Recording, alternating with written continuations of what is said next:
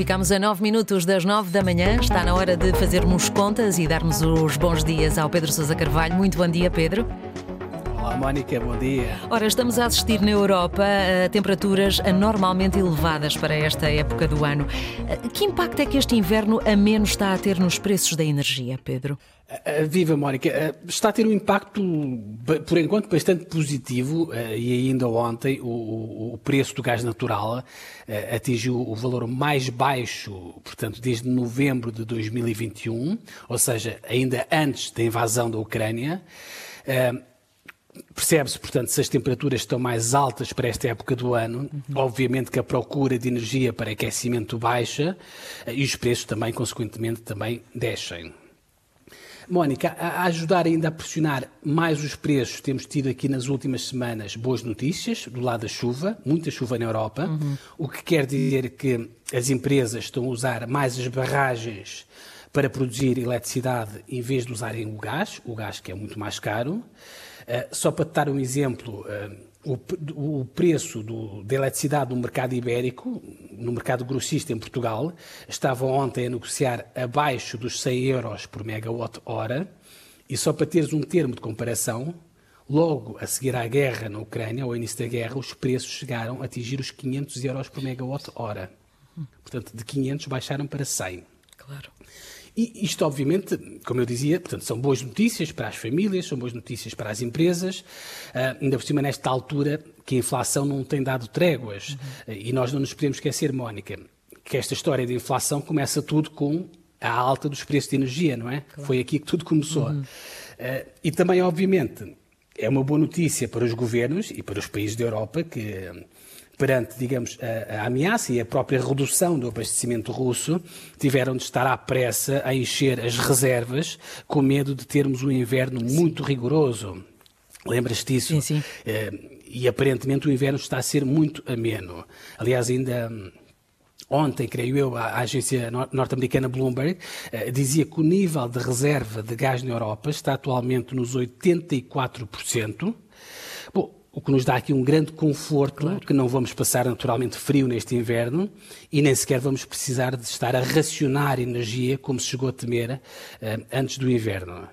Uh, isto obviamente é importante do ponto de vista económico, não é? Pela baixa de preço, mas também é importante do ponto de vista geoestratégico para a Europa, obviamente para que a Europa não fique, Mónica, tão uh, refém do gás russo. Sim. Isto obviamente é importante. Bom, o único problema, não há bela se não. Bom, o único problema nesta história, Mónica, é que, obviamente, apesar da descida dos preços de eletricidade e do gás serem naturalmente uma boa notícia, a razão por detrás desta descida é uma péssima notícia. É que ter temperaturas amenas, como estamos a ter nesta época do ano, é uma péssima notícia, porque, segundo os cientistas, já é uma consequência das alterações climáticas pois e do claro. aquecimento global, pois não é? Claro.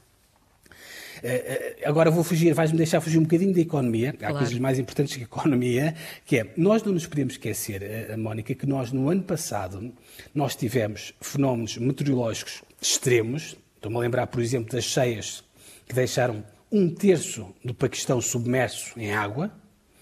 E, obviamente, não nos podemos esquecer que um dos principais responsáveis por esta alteração é precisamente a queima de combustíveis fósseis. Claro.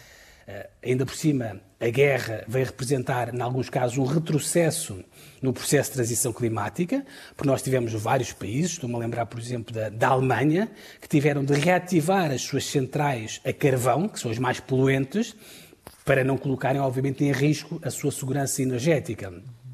Mas Percebes, Mónica? O reverso da medalha é isto. Pois, claro. São as alterações climáticas, estas alterações bruscas, que obviamente que põem em causa a sustentabilidade do, do, do nosso planeta.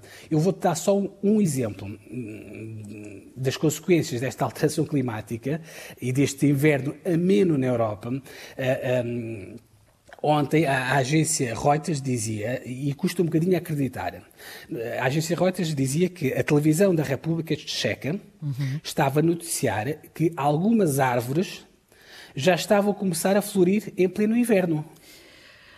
Não é normal. Eu noto que elas não, não têm perdido tanto as folhas neste inverno, confesso.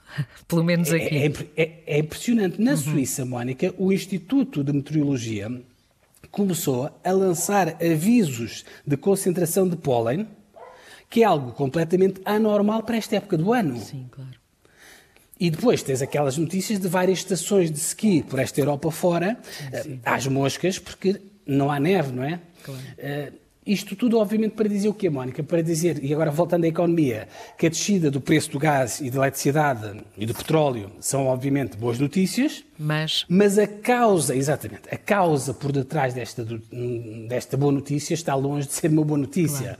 Claro. Uh, e só há uma forma, digamos, Mónica, de baixar o preço de energia de forma sustentável, sem fazer perigar o ambiente, eh, que é, obviamente, acelerar o processo de transição climática. Não existe propriamente um plano B.